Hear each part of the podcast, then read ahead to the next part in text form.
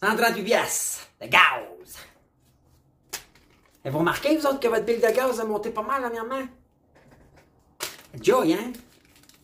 Moi, je me rappelle que, me semble, ça coûtait 55 à 60 dollars, un utilitaire. hein? C'est ça que ça me coûtait remplir mon camion. Là, on s'en va où ici? 2 piastres et 20, là? C'est à peu près, là, un peu partout. Vous connaissez? Elle le sait. Elle le sait, il y a le prix du baril, c'est marché. Il y a naturellement le pourcentage que les, euh, stations-service doivent faire en profit. Il y a les super taxes de nos gouvernements. Puis j'entends des gens qui disent euh, Ouais, le gouvernement devrait enlever votre taxe. Puis je sais qu'Éric Duhem propose ça, de baisser les taxes. Pas fou. Mais si baisse ça, c'est une perte de revenus. Fait qu'il faut qu'ils viennent nous chercher dans le détour. Puis de façon pleine de bullshit, ils vont probablement nous taxer ailleurs. On règle-tu le problème?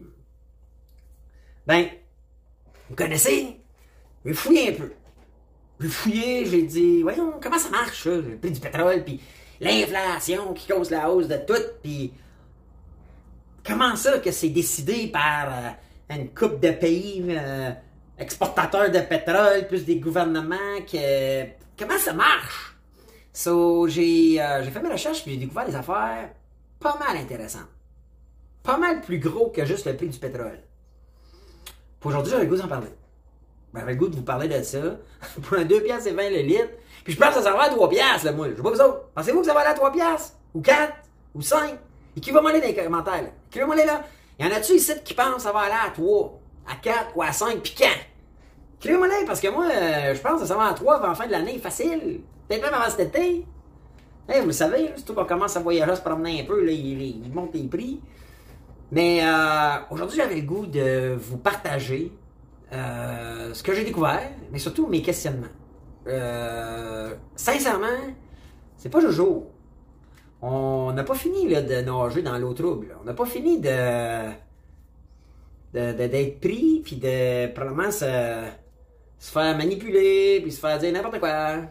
Pas fini. Fait que je fais jouer l'intro vite faite, là, puis on jase de ça tout de suite après. Alright? À dans deux!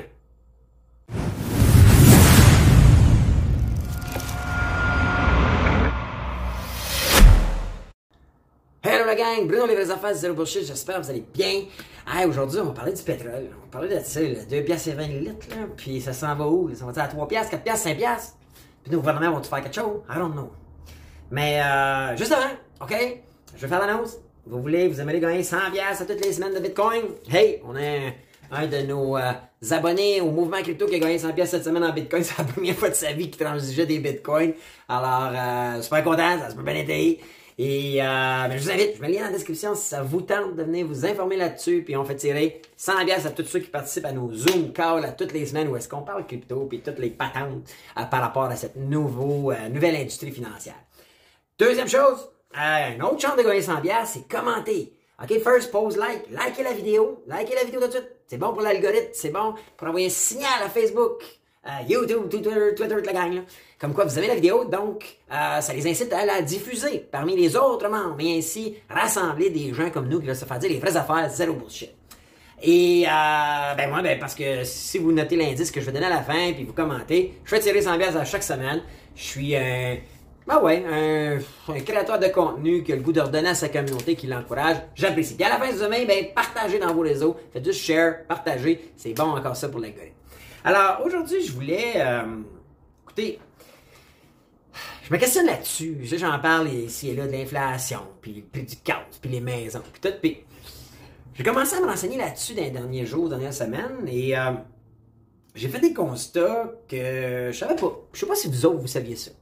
À la base, euh, faut comprendre l'inflation. First, faut comprendre l'inflation. Euh, à la base, on revient plusieurs centaines d'années, les gens euh, utilisaient le troc pour échanger les choses. Le troc, c'est pas dur, là. C'est, euh, moi, j'ai un téléphone cellulaire. Si on se remet en contexte de 2022, euh, vous, vous avez une tablette, toi, t'as une tablette, puis on échange nos choses. C'est le troc, ça. Il n'y a pas d'argent en jeu, il n'y a pas de... Ensuite de ça, ben, ben, moi, j'ai la tablette, moi, j'aimerais savoir une tablette, je une montre, bon, ben, je prends ma montre, puis je te l'échange contre la tablette, on vient de faire un troc. Et, et- et ça, c'était à la base comment ça se passait, dans le temps de Jacques Cartier, Christophe Colomb, puis même avant ça. Euh, maintenant, euh, il est arrivé à un moment donné quelqu'un qui a dit Hey, tu quelque chose de précieux, tu peux l'entreposer chez nous et je vais te donner un reçu. Comme quoi que c'est chez nous. Alors, euh, et ça a commencé par l'or, parce que vous savez, l'or, c'était un métaux, un considéré précieux. Les rois, les, empereurs c'est l'or, c'était un métaux précieux. Alors, on donnait un reçu. On dit, viens entreposer mon or, on va te donner un reçu. OK? Puis le reçu, est à un moment donné, devenu dollar. Parce que les gens, pour aller consommer leurs biens de subsistance ou les besoins, ou peu importe les autres plus qu'ils l'acheter, échangeaient leur reçu d'or euh, contre d'autres produits et services. Maintenant, euh, les gens retournaient ce qu'on va appeler la banque, puis disaient, hey, lieu de me faire un reçu de 100 puis tu me faire, hey, 5 reçus de 20 parce qu'au marché, puis aux commerçants du village, je vais pouvoir donner 5 fois de reçu. Et la monnaie s'est créée comme ça. Jusque-là, on comprend que c'est à la base un bon modèle parce que on a un produit qu'on va entreposer euh, ou qu'on prête en échange d'un reçu. Donc, la monnaie se crée à partir d'un produit ou un service. Right? Right. Maintenant, où est-ce que ça a commencé à mal aller? À mal aller, c'est quand nos banques et nos gouvernements, puis c'est à la base nos gouvernements, ont décidé d'imprimer de l'argent. Donc, un 100 pièces, on va te donner un autre 100 pièces, puis je vais te prêter une coupe de 20 pièces. Donc, là, quand on arrivait, puis on disait, OK, moi, je veux acheter cette montre-là, puis c'est la dernière. OK? Une belle Invicta, je les aime, mes montres. OK?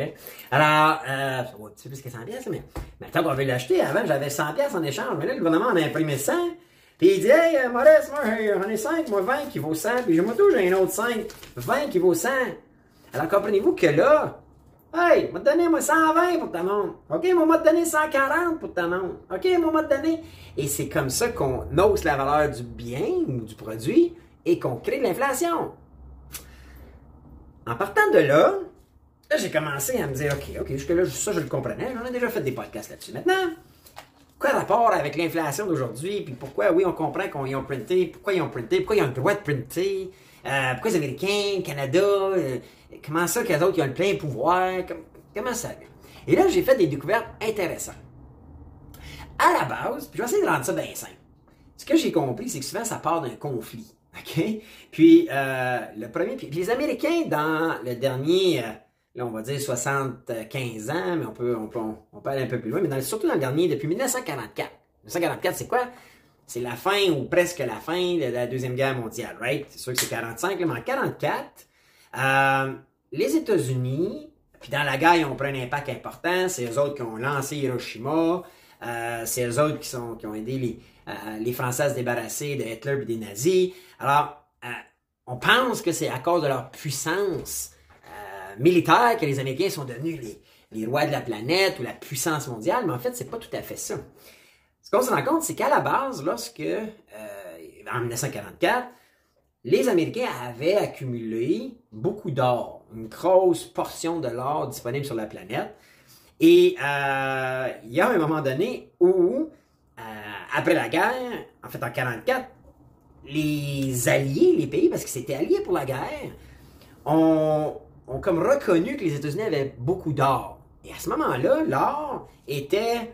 Euh, les Américains, le coup de Jimmy qu'ils ont eu, en fait, c'est de dire à leurs alliés, écoutez, on va faire un deal avec vous autres, on va avoir de l'argent, mais on va toujours avoir de l'argent en rapport avec l'or. Donc, ça va toujours être à côté par l'or.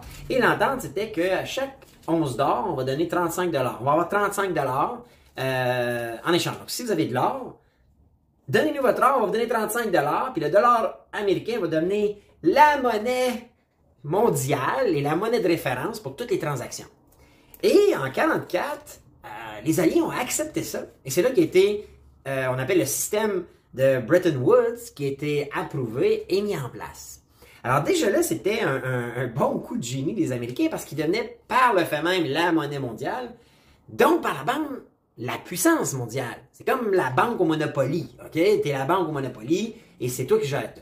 Maintenant, il, y avait une règle. C'est 35 dollars pour chaque 11 dollars. Alors, la Fed, qui est la réserve qui gère l'or puis la monnaie, euh, signe avec tous les pays, les alliés, euh, dans ce traité-là de euh, Bretton Woods, Woods, que nous, on va gérer ça, puis le commerce international va juste bien s'en tenir. Pendant ces années-là, la guerre finit 45, 50, 55, 60. Hey, tout va bien, les Américains prennent la puissance et tout ça. Là, il arrive en 1960, euh, la guerre du Vietnam. Vous vous, vous en rappelez peut-être? Mais là, la guerre du Vietnam, les Américains s'en vont là. Il y a des dépenses, ça coûte cher. Le pays produit beaucoup moins, et beaucoup moins productif à cause de la guerre. Et euh, les Américains décident, avec la Fed, d'imprimer des dollars sans en parler aux alliés. Euh, ce qui arrive, c'est que là, ils respectent pas la loi du 35 dollars par 11 dollars.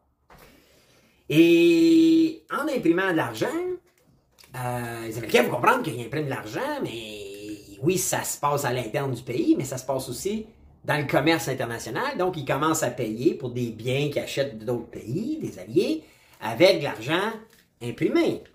Puis de l'argent qui est à côté par l'once d'or à 35 pour un. Et là, il arrive qu'il euh, continue ça.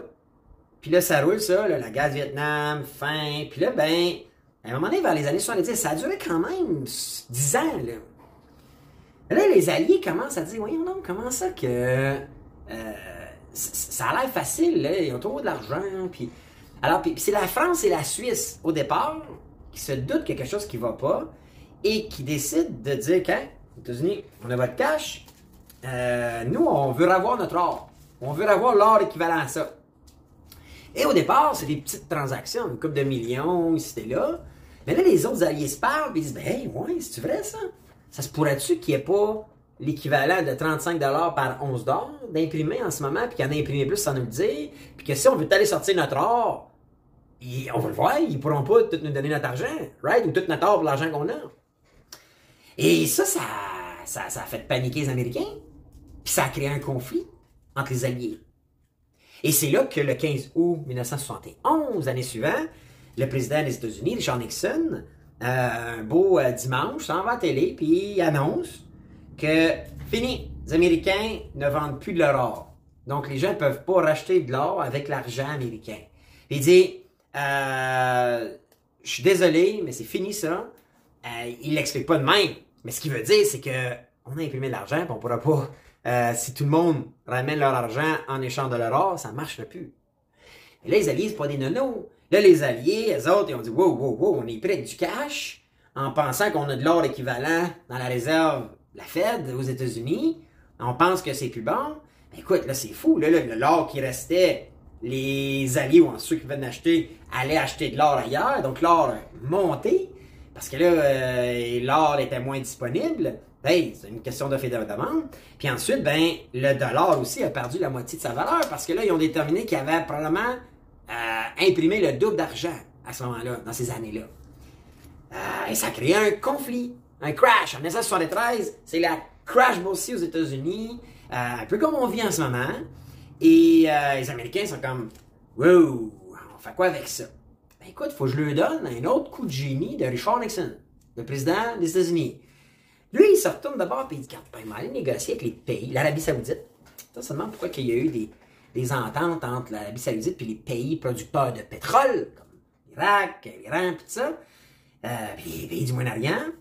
Et euh, Richard Nixon arrive à s'entendre avec les pays producteurs de pétrole pour dire Hey, hey, hey, tout votre pétrole, OK, vous savez, il y a beaucoup d'argent américain à l'échelle mondiale. On va signer une entente que vous vous faites payer seulement en US dollars. Les pays producteurs de pétrole disent OK, OK, mais en échange de quoi? En échange de deux choses.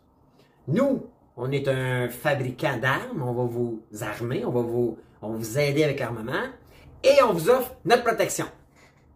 Et les pays producteurs de pétrole ont dit oui, ont signé l'entente. Alors, voyez-vous le, génie des États-Unis de dire toute la population des dollars, veut avoir l'or, nous, on n'en donne plus, ça a fait crasher notre monnaie. Ça crée l'inflation avec l'or, mais là, les pays du monde vont pouvoir prendre leur argent et la dépenser dans le pétrole. Tout le monde a besoin. Et c'est pour ça qu'il y a eu l'expression qui est née de pétrodollar. Euh, alors, là, les gens des alliés, ça les a calmés un petit peu, mais encore, il y avait trop d'argent dans le marché mondial pour juste acheter du pétrole. Les Américains ont eu une autre idée de génie. Ils ont dit, on va, euh, on va créer ce qu'on appelle les obligations. OK, c'est quoi une obligation? Une obligation, en fait, c'est juste un reçu. Un reçu, comme un pad de reçu qui dit Écoute, si tu as trop d'argent, prête-moi là, je vais l'entreposer pour toi, OK, me donner un reçu. OK? Un peu comme dans le temps avec l'or et les banques.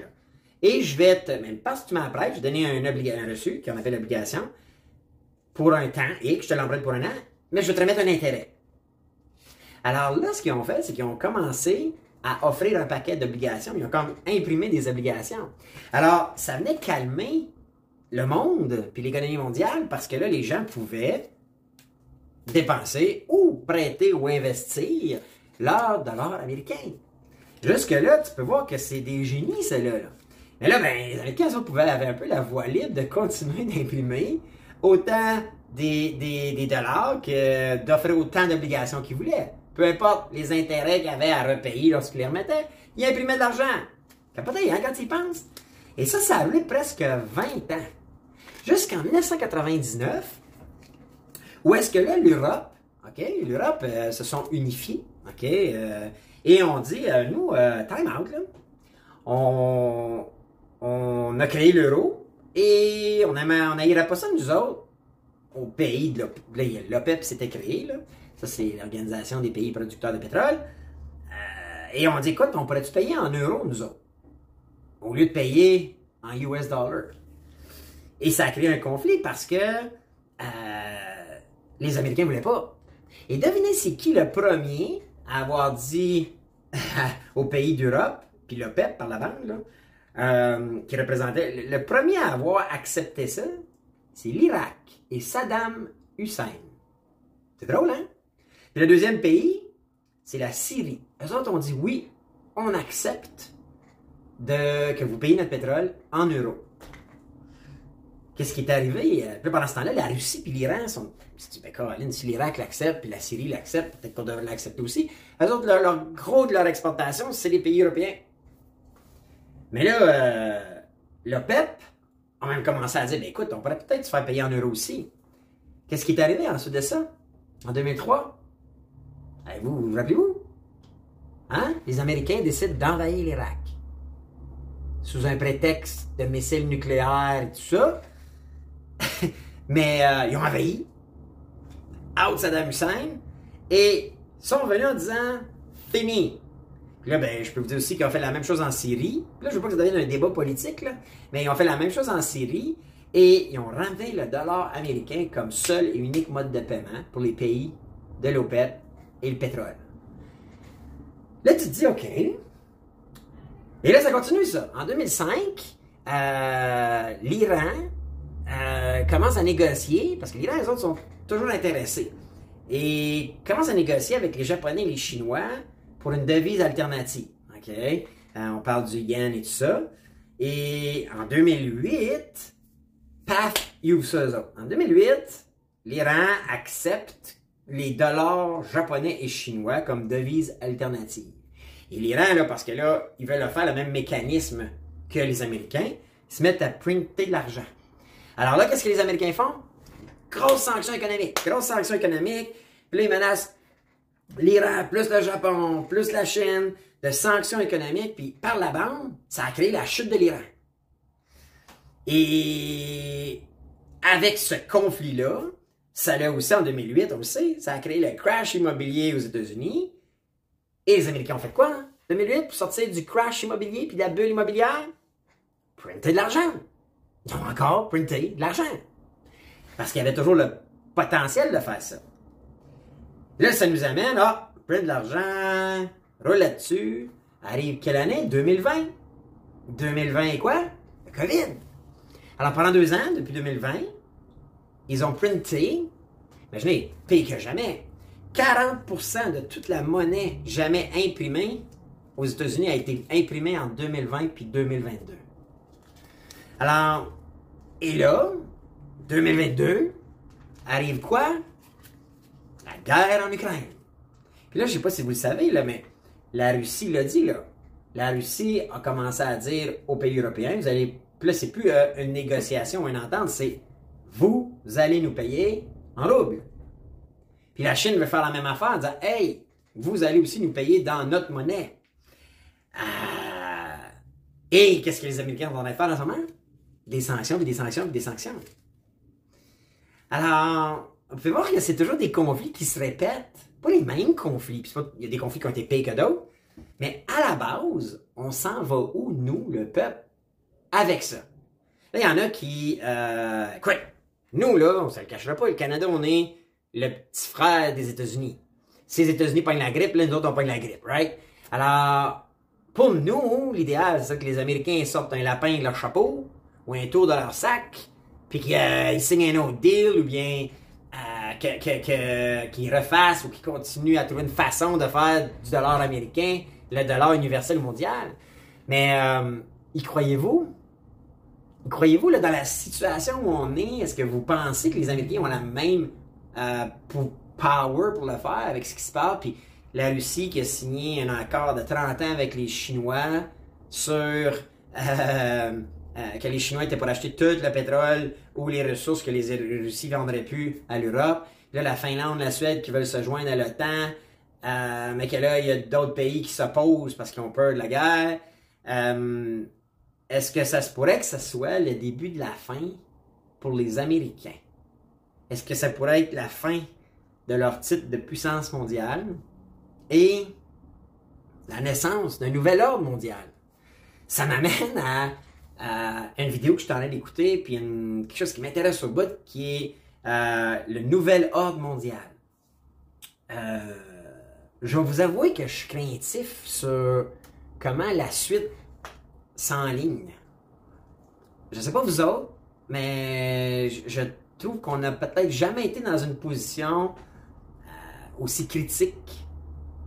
Et je pense que les circonstances sont complètement différentes avec euh, la, mondialisation des communications, euh, l'accès à l'information, la, vitesse, la technologie, euh, c'est, euh, je pense qu'on on va être pris avec ça pour un bout. Puis, la semaine prochaine, je vais vous parler de ça. Je vais faire cette vidéo-là sur la, la nouvelle ordre mondiale. J'ai, commencé avec la vidéo de Ray Dalio. C'est pas mal intéressant. Et euh, lui, en gros, ce qu'il dit, c'est que toutes les puissances ont des cycles. Et c'est des cycles qui se répètent. Et selon lui, on serait probablement dans la fin du cycle de la puissance ou de l'Empire américain. Et si c'est le cas, il va falloir qu'on se questionne. Il va falloir qu'on.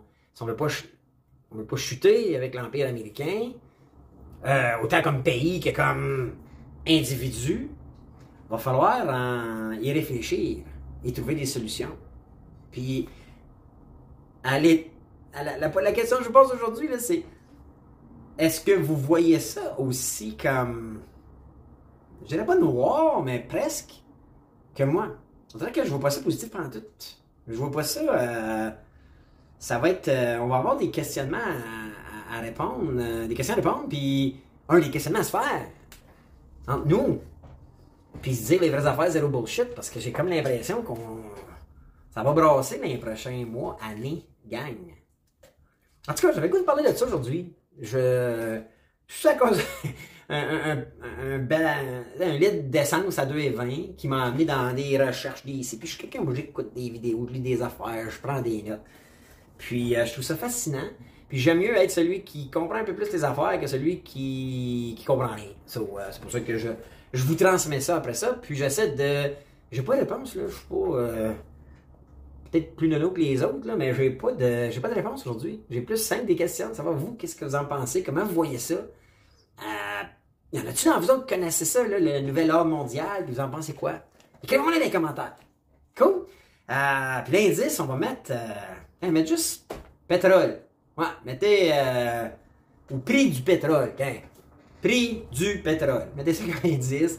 Puis, euh, ben écoutez, semaine prochaine, je vais parler de ça, là. Le nouvel ordre mondial. J'ai trouvé ça fascinant. C'est assez complexe. C'était une vidéo d'une heure et demie. Euh, puis, mais, mais je veux bien l'écouter, le, réécouter, le comprendre. Puis, euh, je vous en parle la semaine prochaine. Alright? Donc, euh, écoutez, si, ben, je vous souhaite un bon week-end. Puis, on se reparle la semaine prochaine pour un autre podcast. C'est fait affaire. Zéro bullshit. Hey, ciao la gang.